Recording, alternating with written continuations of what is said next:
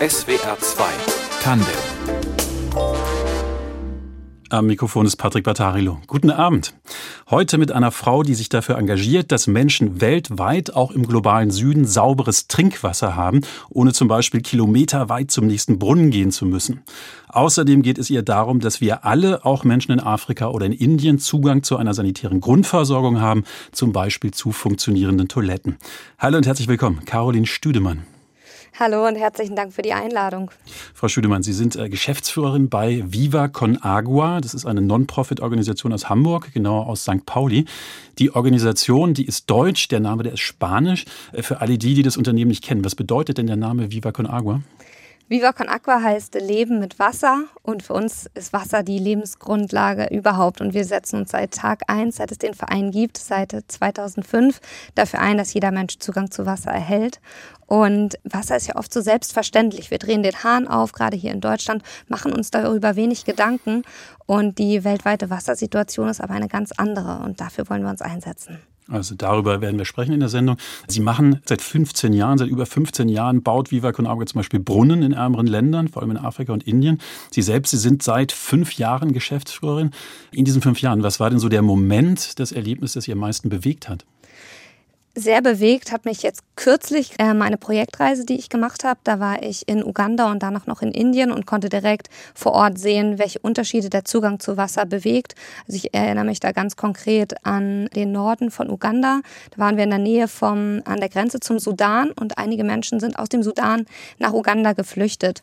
Und wir haben da in den Regionen gemeinsam mit Partnerorganisationen den Zugang zu Wasser ermöglicht und waren dann auch in einem Dorf zu Besuch und konnten mit den verschiedenen Personen in dem Dorf auch darüber sprechen, wie sich das Leben verändert hat. Und das Gespräch mit einer Frau, die sogar auch äh, meinen Namen trug, lustigerweise, hat, mich, äh, hat mich da sehr bewegt, weil sie äh, einfach geschildert hat, wie massiv sich das verändert hat, dass ja. sie seitdem einfach in ihrem Alltag keine Krankheiten mehr erlebt oder deutlich weniger und viel mehr Zeit übrig bleibt für Bildung, für ja, alle, eigentlich alle anderen Tätigkeiten, weil die weiten Wege zum Wasser entfallen. Ja, also auch eine Caroline oder eine Stüdemann? Äh, eine, Ka eine Caroline. Eine Caroline vielleicht. Ja. ja.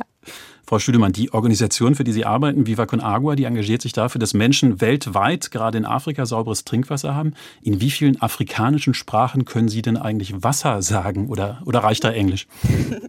Gute Frage. Also hauptsächlich auf Englisch, Spanisch und so viele Sprachen spreche ich gar nicht, weil wir vor Ort immer mit lokalen Partnerorganisationen zusammenarbeiten. Und das sind eigentlich die Expertinnen vor Ort, die da sehr vernetzt sind natürlich und auch die ganze Expertise da reinbringen in der konkreten Projektumsetzung. Umsetzung, wenn wir den Zugang zu sauberem Trinkwasser ermöglichen. Aber was ich ganz schön finde, die Annäherung an das Thema Wasser über die Musik ist auch etwas, was Viva Con Aqua viel macht in den Workshops, die wir vor Ort umsetzen, um für sauberes Trinkwasser zu sensibilisieren und die Zusammenhänge zwischen Wassersanitär und Hygiene deutlich zu machen, nutzen wir ganz viel Musik und es wurden schon viele auch Lieder geschrieben in diesem Zusammenhang. Ihnen wurden schon Lieder geschrieben? Also über Ihre Arbeit oder äh, Lieder, die sich, die Ihnen, die Sie loben oder mehr von Ihnen fordern? ja, vor allem über die Zusammenhänge. Also die, die Lieder sind häufig äh, Water is Life, also im Kern nochmal die Wertschätzung für Wasser und aber auch die Zusammenhänge, wenn Wasser sozusagen verkeimt, welche Effekte das auf die Gesundheit hat und dann aber auf einen, über einen sehr positiven Weg dafür zu sensibilisieren. Und wir stellen fest, eigentlich ist Musik ja eine universelle Sprache. Jeder kann die verstehen und wird irgendwie dadurch emotionalisiert funktioniert und die Musik dazu nutzen, um auch Gemeinschaften zu verbinden und so ein stabiles Netzwerk zu schaffen. Das hat Viva Aqua schon immer gemacht, nicht nur in Deutschland, sondern auch in allen Projektgebieten, in denen wir tätig sind. SWR 2 Tandem. Bei uns ist Caroline Stüdemann. Sie arbeitet für Viva Con Agua, eine Non-Profit-Organisation, die sich dafür einsetzt, dass alle Menschen, vor allem auch im globalen Süden, Zugang zu sauberem Trinkwasser und zu einer sanitären Grundversorgung haben. Frau Stüdemann, wenn ich Durst habe zu Hause, dann gehe ich in die Küche, ich drehe da den Hahn an der Spüle auf und dann lasse ich mir ein Glas Wasser einlaufen. Das kann ich zumindest, wenn ich das will. Also diese Art von Selbstverständlichkeit, die haben andere Menschen auf der Welt nicht. Sie, Frau Stüdemann, waren ja unter anderem in Uganda und in Indien. Einfach damit wir uns das mal vorstellen können. Was machen denn eigentlich Familien, die keinen Wasserhahn in der Nähe haben? Keinen Wasserhahn in der Nähe zu haben, bedeutet, viele Kilometer zurückzulegen. Teilweise sind das dann öffentliche Gewässer, wie zum Beispiel Flüsse, Seen, Teiche, wo das Wasser dann geholt wird. Aber wir können uns vorstellen, dass dieses Wasser natürlich nicht rein ist. Das ist häufig verkeimt und führt dann zu Krankheiten bei den Menschen. Das heißt, häufig ist die Krankheitsrate deutlich höher, gerade bei Kindern und Jugendlichen, die dann stark unter Durchfallerkrankungen leiden, auch aus der Schule dann schon früher ausscheiden, weil entweder sehr, sehr viel Zeit in Anspruch genommen wird, um das Wasser zu holen. Das heißt auch gerade das Thema Bildung hängt sehr eng mit dem Zugang zu sauberem Trinkwasser zusammen.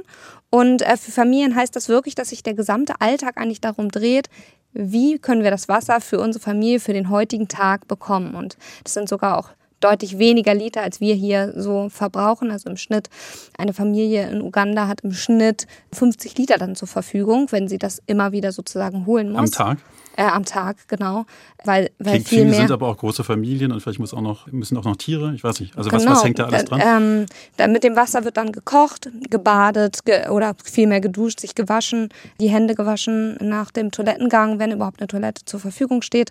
Das heißt, Vivoc in Aqua setzt eigentlich genau da an, einmal den Zugang zu Wasser zu ermöglichen. Das heißt zum Beispiel Handpumpen zu bauen, Brunnen zu bohren, Quelleinfassungen umzusetzen, damit die Wege sich einmal verkürzen zum Wasser, aber vor allem um sicherzustellen, dass das Wasser auch wirklich rein und keimfrei ist, weil häufig sind öffentliche Wasserquellen verschmutzt und auf das Wasser kann dann nicht vertraut werden. Und Zugang zu sauberem Trinkwasser ist eigentlich der beste Gesundheitsschutz. Also Sie haben äh, jetzt die Wasserqualität angesprochen, da geht es um Gesundheit. Sie haben auch schon erwähnt, dass es auch um Bildung geht. Es sind ja dann doch meistens die Mädchen und die Frauen, die das Wasser holen.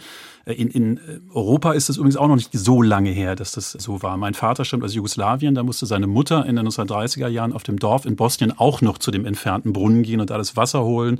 Und das führt natürlich dazu, dass diese Frauen dann nicht in die Schule gehen oder die Mädchen. Was macht es denn überhaupt mit einer Gesellschaft, wenn Mädchen und Frauen ständig mit Wasser holen beschäftigt sind? Ich will da eine Zahl nennen. Also weltweit verbringen Frauen und Mädchen täglich 200 Millionen Stunden damit, Trinkwasser zu holen. Das ist eine riesige Zahl. Und diese Zeit, wenn man sich vorstellt, dass diese Zeit nur darauf verwendet wird, Trinkwasser zu holen, bedeutet das für Frauen, dass sie keiner beruflichen Tätigkeit nachgehen können. Und für Mädchen bedeutet das, dass sie häufig schon deutlich früher aus der Schule ausscheiden.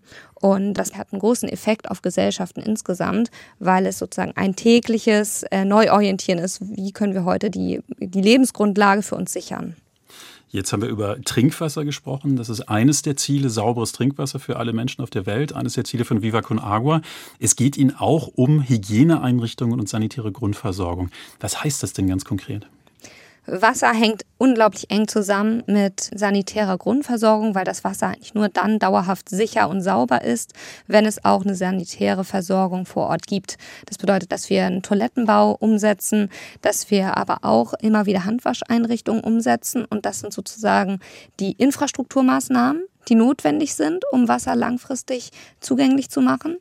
Aber darüber hinaus organisieren wir auch Workshops, weil es auch darum geht, das Wissen zu erweitern. Und gerade wenn wir darüber sprechen, wie können wir eigentlich auch langfristig erfolgreiche Wasserprojekte umsetzen, die langfristig dazu beitragen, dass wir positive Lebensveränderungen bei den Menschen haben, dann brauchen wir auch immer wieder diesen Wissenstransfer und eine Sensibilisierung. Und dafür arbeiten wir auch wieder mit lokalen Partnern zusammen und haben dann wie so, dass wir die Gemeinschaften vor Ort sensibilisieren dazu, einfach ein Wissen aufklären, wie hängen Wasser und Sanitär und Hygiene zusammen. Wir machen aber auch ganz spielerische Handwaschschulungen oder so Workshops, wo die Kinder sich zum Beispiel mit Kreide an den Händen Klatschspiele spielen, um so ein Bewusstsein dafür zu bekommen, wenn die Hände sozusagen nicht gewaschen sind, wie schnell sich auch Bakterien und Keime überhaupt verbreiten können. Also gute, gute Idee auch für meine eigene sechsjährige Tochter, wenn ich da gerade so zuhöre. Die Kreide werde ich mitnehmen. Also was Sie schildern, ist, das klingt unglaublich gut und auch wichtig, was Sie da machen. Es ist ja nun leider oft auch so, dass diese Dinge dann einmal dahingesetzt werden im globalen Süden. Dann wird da zum Beispiel ein toller Brunnen gebaut und wenn man so ein paar Jahre später hinguckt, dann funktioniert der gar nicht. Dann gibt es irgendwelche Ersatzteile nicht oder es kümmert sich niemand drum. Wie sorgen Sie denn dafür, dass es nicht so ist? Das ist ein sehr wichtiger Punkt, weil es geht ja darum, dass es sich langfristig etwas verändert. Und gerade das Thema Nachhaltigkeit ist etwas, was total relevant ist. Und um diese Nachhaltigkeit sicherzustellen, müssen verschiedene Dinge beachtet werden. Also es geht einmal darum, dass die lokalen Bedingungen einfach sehr genau beachtet wird und sehr individuell geguckt wird in dieser Region, welches Wasserprojekt ist eigentlich das, was wirklich der Gemeinschaft vor Ort am meisten hilft. Das können mal Quelleinfassungen, Handpumpen sein, aber neben dieser Infrastruktur braucht es auch das Wissen vor Ort, also ausgebildete Berufe, zum Beispiel, die dann die Handpumpen regelmäßig reparieren können, die die Ersatzteile dann vor Ort auch verfügbar haben, lieferbar haben und dann in den verschiedenen Dörfern dann auch diese Reparaturen umsetzen können. Und es benötigt aber vor allem auch eine sehr stabile Gemeinschaft, die auch selber ein großes Interesse daran hat, dass diese Wasserprojekte langfristig gewartet werden. Und da setzen wir das zum Beispiel so um, dass wir auch vor Ort eine Wassergebühr einsammeln, die dann von den Gemeinschaften von, von sogenannten Wasserkomitees verwaltet wird. Und diese Wasserkomitees sind konkret verantwortlich, damit das ganze Dorf Zugang zu Wasser hat und behält. Die verwalten diese Gelder und immer wenn es dann zu Reparaturen kommt, ist genügend Geld vorhanden, um diese Reparaturen auch durchführen zu können. Und damit aber auch sozusagen da die Bereitschaft besteht, dass regelmäßig dieses Geld gezahlt wird, braucht es vor allem das Wissen darüber, dass das Wasser, aus, was aus dem Brunnen gewonnen wird, sicher ist, wohingegen das Wasser, was auf, aus öffentlichen Gewässern gewonnen werden kann, zum Beispiel aus dem Fluss in der Nähe, dass das verkeimt ist und zu Krankheiten führt. SWR 2 Tandem heute mit Caroline Stüdemann. Sie arbeitet bei Viva Con Agua und setzt sich dort für sauberes Trinkwasser und eine sanitäre Grundversorgung für alle ein, mit einem Fokus auf Ländern in Afrika und Indien. Frau Stüdemann, Viva Con Agua ist ja sehr kreativ, wenn es darum geht, Menschen zu motivieren, ihnen Spenden zu geben oder mitzumachen bei ihnen. Zum Beispiel ist Viva Con Agua sehr im Fußball verankert, bei St. Pauli. Sie sind bei Konzerten dabei und aktiv. Da werden dann Pfandbecher quasi in Spenden verwandelt, weil die von freiwilligen Helfern eingesammelt werden, wenn man die weitergeben möchte. Das kennen sich ja auch manche Menschen, Hörerinnen und Hörer, die auch schon bei Konzerten waren.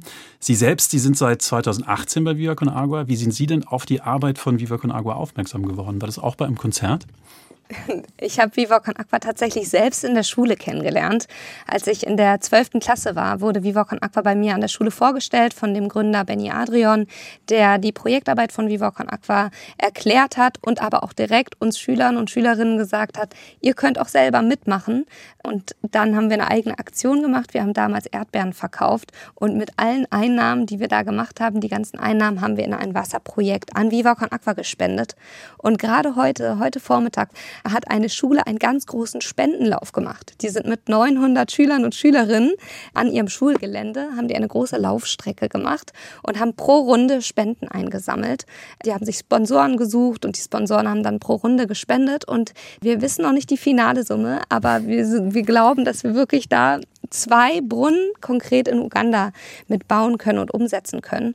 Und das ist natürlich total faszinierend, wenn wir sehen, wie das Engagement von jungen Menschen einen richtigen Beitrag leistet, weil wir sind spendenfinanziert und das ist die wichtigste Einnahmequelle für uns, um Wasserprojekte auch umsetzen zu können. Und wir glauben aber daran, dass das über positive Wege gehen kann und dass sich jeder bei uns einbringen kann mit einer eigenen Idee, mit einer Aktion, sei es ein Konzert oder aber auch so sportliche Aktivitäten oder auch andere andere, die dann einen Flohmarkt oder einen Kuchenverkauf planen, um Spenden zu sammeln für Wasserprojekte. Also es können wirklich sehr, sehr schmackhafte Dinge auch sein, die Erdbeeren oder der Kuchen.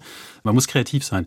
Sie selbst, Sie waren offenbar auch sehr zielstrebig nach dieser Initialzündung damals in der Schule. Haben Sie es ja heute geschafft, dass Sie seit fast fünf Jahren geschäftsführender Vorstand von Viva Con Agua sind. Was machen Sie denn da? Also wofür sind Sie hauptsächlich verantwortlich? Ja, seit fünf Jahren bin ich jetzt da und natürlich meine Hauptverantwortung ist, dass wir die Gelder, die wir erhalten, bestmöglich für die Wirkung einsetzen, also dafür, dass Menschen den Zugang zu sauberem Trinkwasser erhalten. Das ist mein persönliches Hauptziel und auch mein absoluter Fokus. Und ansonsten habe ich natürlich so typische Geschäftsführungsaufgaben, dass ich auf der einen Seite ne, den finanziellen Gesamtüberblick habe und mit den Teams die Finanzplanung mache, aber darüber hinaus auch wirklich konkret die Teams auch darin unterstütze, bestmöglich die Projekte umsetzen zu können. Wir haben ein Projekteteam, was konkret die gesamten Wasserprojekte plant und mit den Partnerorganisationen im engen Austausch ist. Mit denen habe ich regelmäßig auch den Einblick, welche Förderung wollen wir in welchem Projektgebiet konkret umsetzen, wo haben unsere Gelder eigentlich den besten und größten Effekt. Und man könnte jetzt denken, ah, wir nehmen immer das Wasserprojekt, wo wir die meisten Menschen erreichen Und das ist nicht so. Es gibt Wasserprojekte, wo wir ähm, sehr viele Menschen einerseits erreichen können, aber es gibt auch andere Projekte, die wir deswegen unterstützen, weil wir da Menschen erreichen können, die ansonsten es unglaublich schwierig haben würden, diesen Zugang zu Wasser zu bekommen, weil sie in sehr abgeschiedenen Regionen leben oder weil sie aufgrund von Flucht es schwierig haben. Also in der Führung geht es für mich auch immer um eine Werteorientierung. Und ein zentraler Wert für uns auch in der Wasserprojektumsetzung ist, dass wir wirklich natürlich die Humanität in den Vordergrund stellen und Menschen nicht zurücklassen wollen, sondern ganzheitlich die Wasserprojekte umsetzen wollen. Und Ganzheitlichkeit ist etwas, natürlich als Geschäftsführerin ja. bin ich auch mitverantwortlich dafür, die Kultur, so wie sie ist, von Viva Con Aqua zu erhalten und zu leben. Und das bedeutet bei uns auf der einen Seite eine sehr hohe Transparenz, nicht nur in Bezug auf die Gelder, sondern auch in Bezug auf Entscheidungen. Also mir ist es wichtig, auch mit dem Team sehr transparent Entscheidungen zu teilen. Warum haben wir uns für bestimmte Dinge entschieden? Was sind die Ziele und Prioritäten? Das mhm. ist ein wichtiger Fokus für mich. Und apropos Kultur, natürlich auch generell eine werteorientierte Führung in Bezug auf Verbindung. Also ja. Über, über die Führung, die, die Art, wie Sie führen, werden wir noch sprechen. Ähm, mhm. Vielleicht noch mal ganz kurz. Wir haben gehört von Ihnen, wie Sie Projekte auch besuchen, zum Beispiel in Afrika, in Uganda. Sind Sie denn auch bei den Spendenaktionen, die auch sehr kreativ sind, sind Sie da auch vor Ort dabei? Also Viva Con Agua macht ja wirklich äh, lustige, kreative Sachen. Also Flohmärkte, Backaktionen, Sofakonzerte, sogar Tischtennis-Rundlaufturniere. Also stehen Sie da manchmal auch an der Tischtennisplatte und spielen mit? Also wann immer es mal möglich ist, bin ich sehr gerne auch bei diesen Aktionen dabei, weil es einfach toll zu sehen ist, dass wir deutschlandweit knapp 10.000 ehrenamtliche Menschen haben, die begeistert ihre Zeit für Viva Con Aqua spenden, die sich ehrenamtlich engagieren, um Gelder zu sammeln für Wasserprojekte. Und es ist natürlich schön, auch eng mit diesen Menschen in Kontakt zu sein, weil die häufig auch nochmal ganz andere Dinge erkennen und dann auch zu uns sagen, ah, es ist wichtig, dass ihr wieder viel mehr jüngere Menschen ansprecht oder es ist wichtig, dass ihr an bestimmten Schulen noch viel präsenter Center seid. Da kommen auch immer wichtige Impulse. Das heißt, es freut mich auch sehr, mit den Engagierten auch dann gemeinsam bei den Aktionen dabei zu sein. Und wir sind auch bei vielen Musikveranstaltungen, sei es Festivals oder Konzerte. Und auch dort bin ich mit dabei. Dann haben wir einen Infostand und da kommen ganz viele Menschen, die die Konzerte besuchen, kommen zu uns an den Infostand mhm. und stellen dann konkret Fragen, welchen Mehrwert hat ein Wasserprojekt? Wie stellt ihr sicher, dass es nachhaltig ist? All diese auch teilweise natürlich kritischen Fragen und die finde ich so wichtig zu hören, weil ich dann auch verstehe, was ist den Menschen, die an Viva Con Aqua spenden, denn eigentlich wichtig ja. in dieser Projektumsetzung? Ist, ist ein gutes Stichwort, kritische Fragen. Sie sind jetzt ein bisschen ausgewichen, ob Sie tatsächlich zum Tischtennisschläger greifen. Ach so, doch, natürlich. Ja natürlich. Ich greife auch zum Tischtennisschläger und ich saß tatsächlich schon Punkte. bei einem Konzert in einem Schlauchboot, weil wir immer so Pfandbecher-Sammelaktionen machen und dann auch manchmal im Schlauchboot über die Menge fahren und allen Menschen sagen, sie sollen ihren Pfandbecher an Viva Con Aqua spenden. und auch da saß ich schon im Schlauchboot und konnte sehr, sehr viele Pfandbecher einsammeln, die dann am Ende alle in die Wasserprojekte geflossen sind. Also tolle Vorstellung. Die, äh, der Vorstand im Schlauchboot äh, beim Immer Konzert vorne mit über dabei. der Menschenmenge. ja. Ähm, jetzt mal eine andere Frage. Sie kriegen Geld auch aus anderen Quellen. Das ist auch wichtig für das Unternehmen. Äh, Sie verkaufen zum Beispiel Mineralwasser bei Festivals und Konzerten. Das ist ja jetzt nicht völlig unumstritten, denn es geht Ihnen ja um Wasser. Mineralwasser ist aber natürlich etwas, was ökologisch auch äh, ambivalent ist. Ne? Das Mineralwasser muss angeschafft werden, es wird in Flaschen verpackt. Wie sehen Sie das? Warum machen Sie das trotzdem? Sehr wichtiger Punkt. Und diese kritischen Fragen kamen auch viel aus dem Ehrenamt. 2010 entstand die Idee und da haben wir das gegründet. Und da waren die kritischsten Stimmen bei den Menschen, die sich bei uns ehrenamtlich engagieren, die gesagt haben, spinnt ihr? Ihr könnt doch Wasser nicht abfüllen. Wasser ist ein Menschenrecht, sollte jedem umsonst zur Verfügung stehen. Und gerade in Deutschland können wir sehr gutes Leitungswasser trinken, was eigentlich aus ökologischen Gründen sogar die nachhaltigere Wahl ist. Wir haben uns dann trotzdem dafür entschieden, ein Mineralwasser zu machen. Und zwar aus eigentlich zwei Gründen. Und zwar können wir über das Mineralwasser finanzielle Mittel generieren, um Wasserprojekte weltweit zu unterstützen. Das bedeutet, dass hier der Kauf einer Mineralwasserflasche von Viva Con Aqua dazu führt, dass wir eigentlich diese Einnahmen verwenden können für Wasserprojekte, weil die Anteile im Geschäftsmodell des Mineralwassers mehrheitlich gemeinnützig sind. Das heißt, bei jeder Gewinnausschüttung können die Gewinne wiederum verwendet werden für die gemeinnützige Arbeit. Und darin sehe ich einen großen Mehrwert, dass wir es hier schaffen können, diese Mehrwerte auch finanziell den wirtschaftlichen Hebel von funktionierenden Geschäftsmodellen, also sozusagen unternehmerische Mittel, auch zu nutzen, um ein zweites Standbein zu haben neben den Spenden. Auch wenn die Spendengelder die allergrößte und wichtigste Einnahmequelle ist, haben wir dann zusätzlich zum Beispiel über den Vertrieb eines Mineralwassers zusätzliche Einnahmen. SWR 2 Tandem. Bei uns ist Caroline Stüdemann. Sie arbeitet für Viva Con Agua, eine Non-Profit-Organisation, die sich dafür einsetzt, dass alle Menschen Zugang zu sauberem Trinkwasser und zu einer sanitären Grundversorgung haben, mit einem Fokus auf dem globalen Süden, zum Beispiel Äthiopien oder Uganda.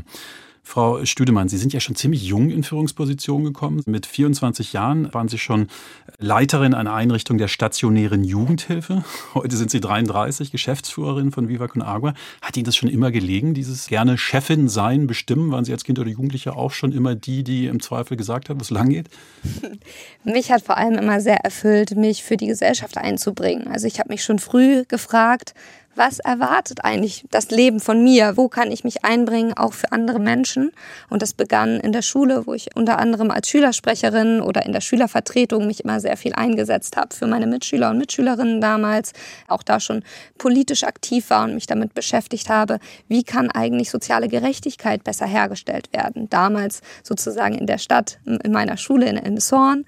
Und das zog sich so durch. Ich habe dann äh, Sozial- und Organisationspädagogik studiert und in dem Studium hat mich besonders fasziniert genau die Frage, wenn es darum geht, wirklich soziale Verbesserungen zu schaffen, wie müssen die eigentlich organisiert werden? Also wie können sich Gruppen bestmöglich organisieren?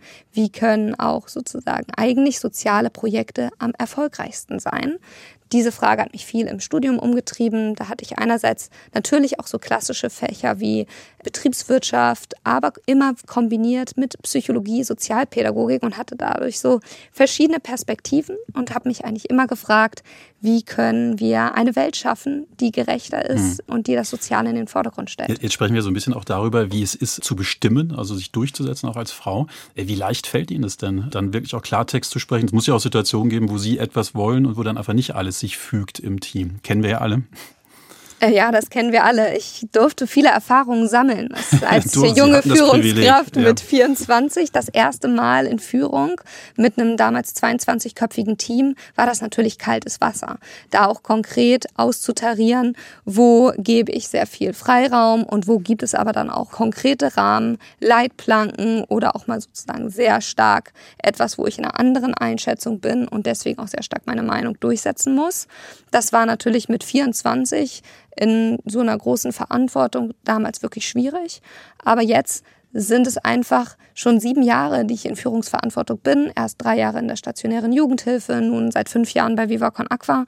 Und da konnte ich natürlich auch mich persönlich weiterentwickeln, auch begleitet durch Coachings oder auch durch den Austausch mit anderen Führungskräften und konnte da für mich einfach sehr gut diesen inneren Kompass auch entwickeln wie ist eigentlich mein persönlicher Führungsstil? Und wann braucht es sehr viel Klarheit, Orientierung und auch mal wirklich klare Durchsetzung meinerseits? Und wo braucht es aber vor allem sehr starke Freiräume oder Förderung und auch den Fokus auf Entwicklung.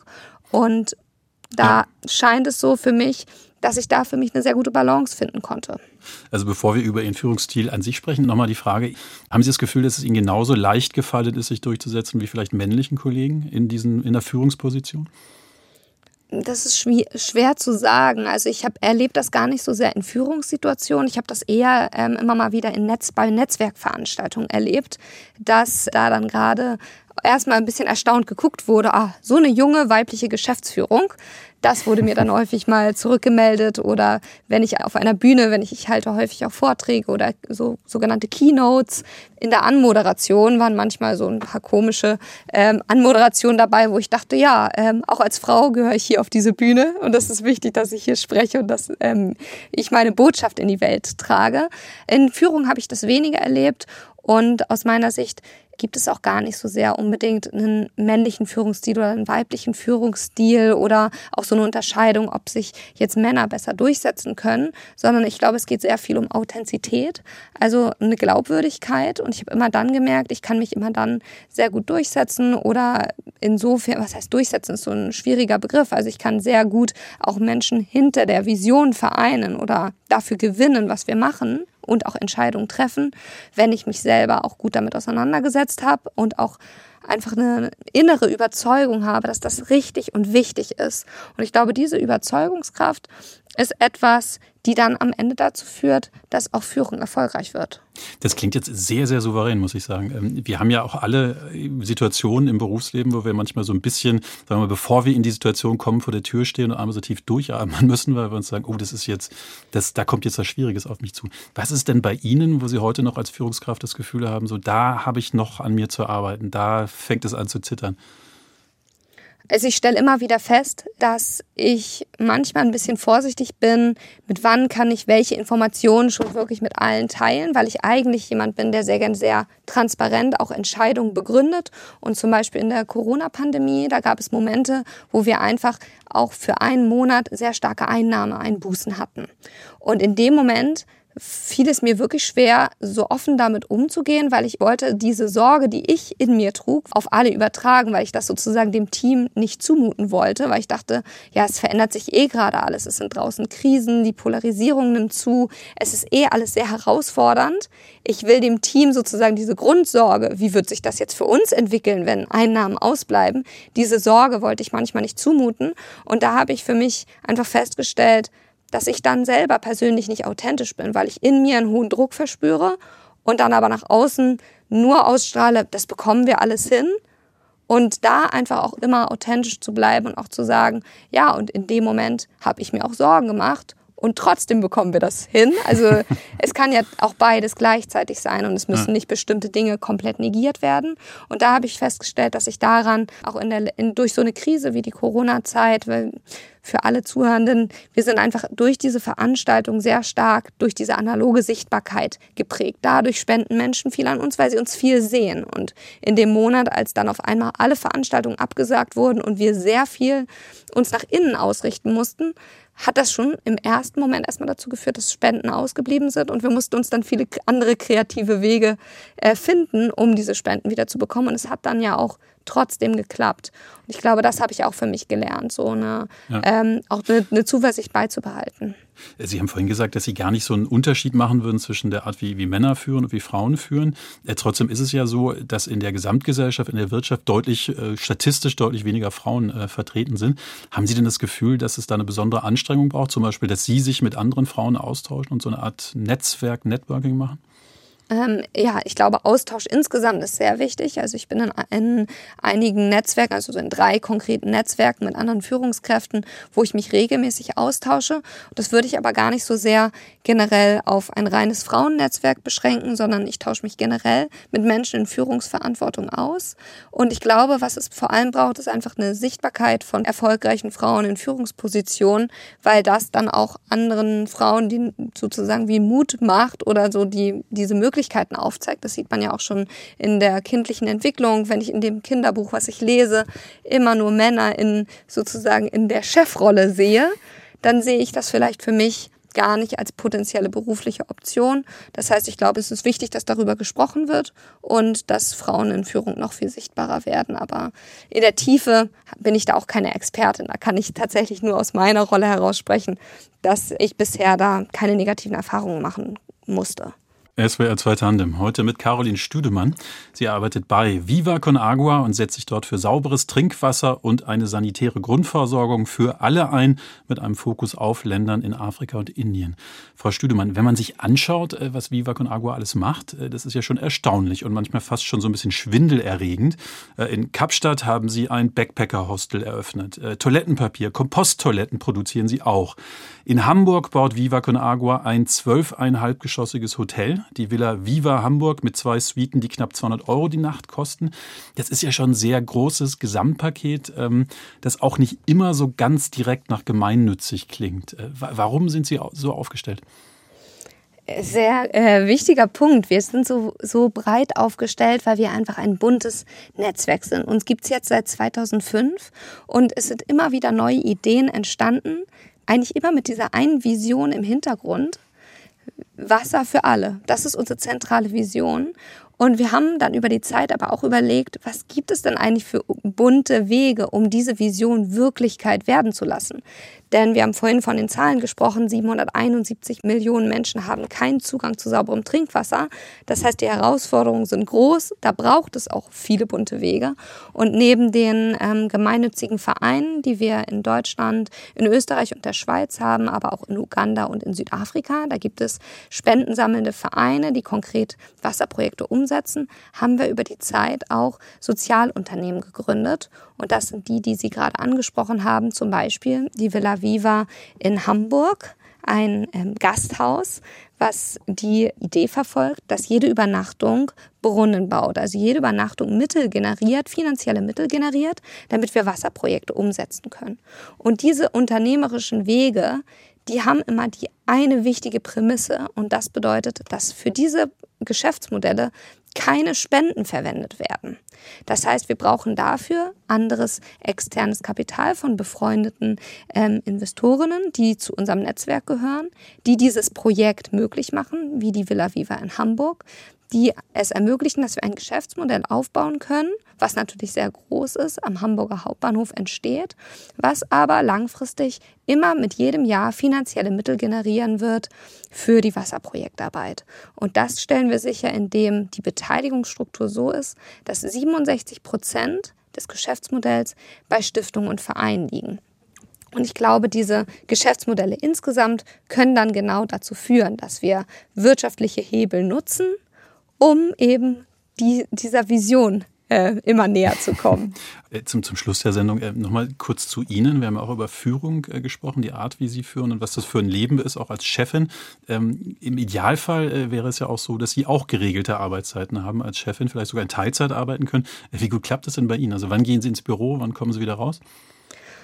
Ach, bei mir ist es oft gar nicht so ein klassischer Bürotag, weil ähm, bei uns einerseits die verschiedenen Aktionen sind und ich merke schon, ich identifiziere mich sehr stark mit dem, was ich tue, weil ich weil ich jeden Tag feststelle, was wir mit dem, was wir machen, für einen Mehrwert für andere Menschen schaffen, weil es um Wasser als Lebensgrundlage geht.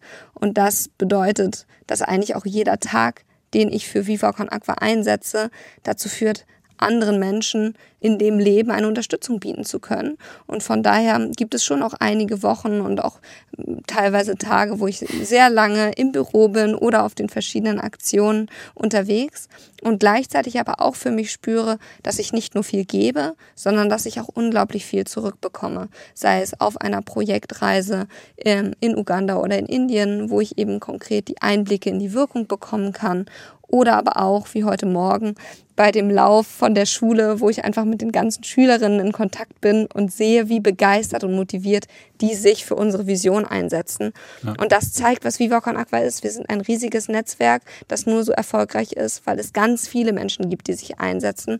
Und da hat sozusagen die Führungsrolle per se ähm, gar nicht so den großen Einfluss, sondern vor allem das, dass ganz viele Menschen Führung übernehmen und sich verantwortlich fühlen dafür, dass die Projekte erfolgreich sind. Und manchmal dürfen sie sich auch im Schlauchboot über eine Menschenmenge tragen lassen bei Konzerten. genau.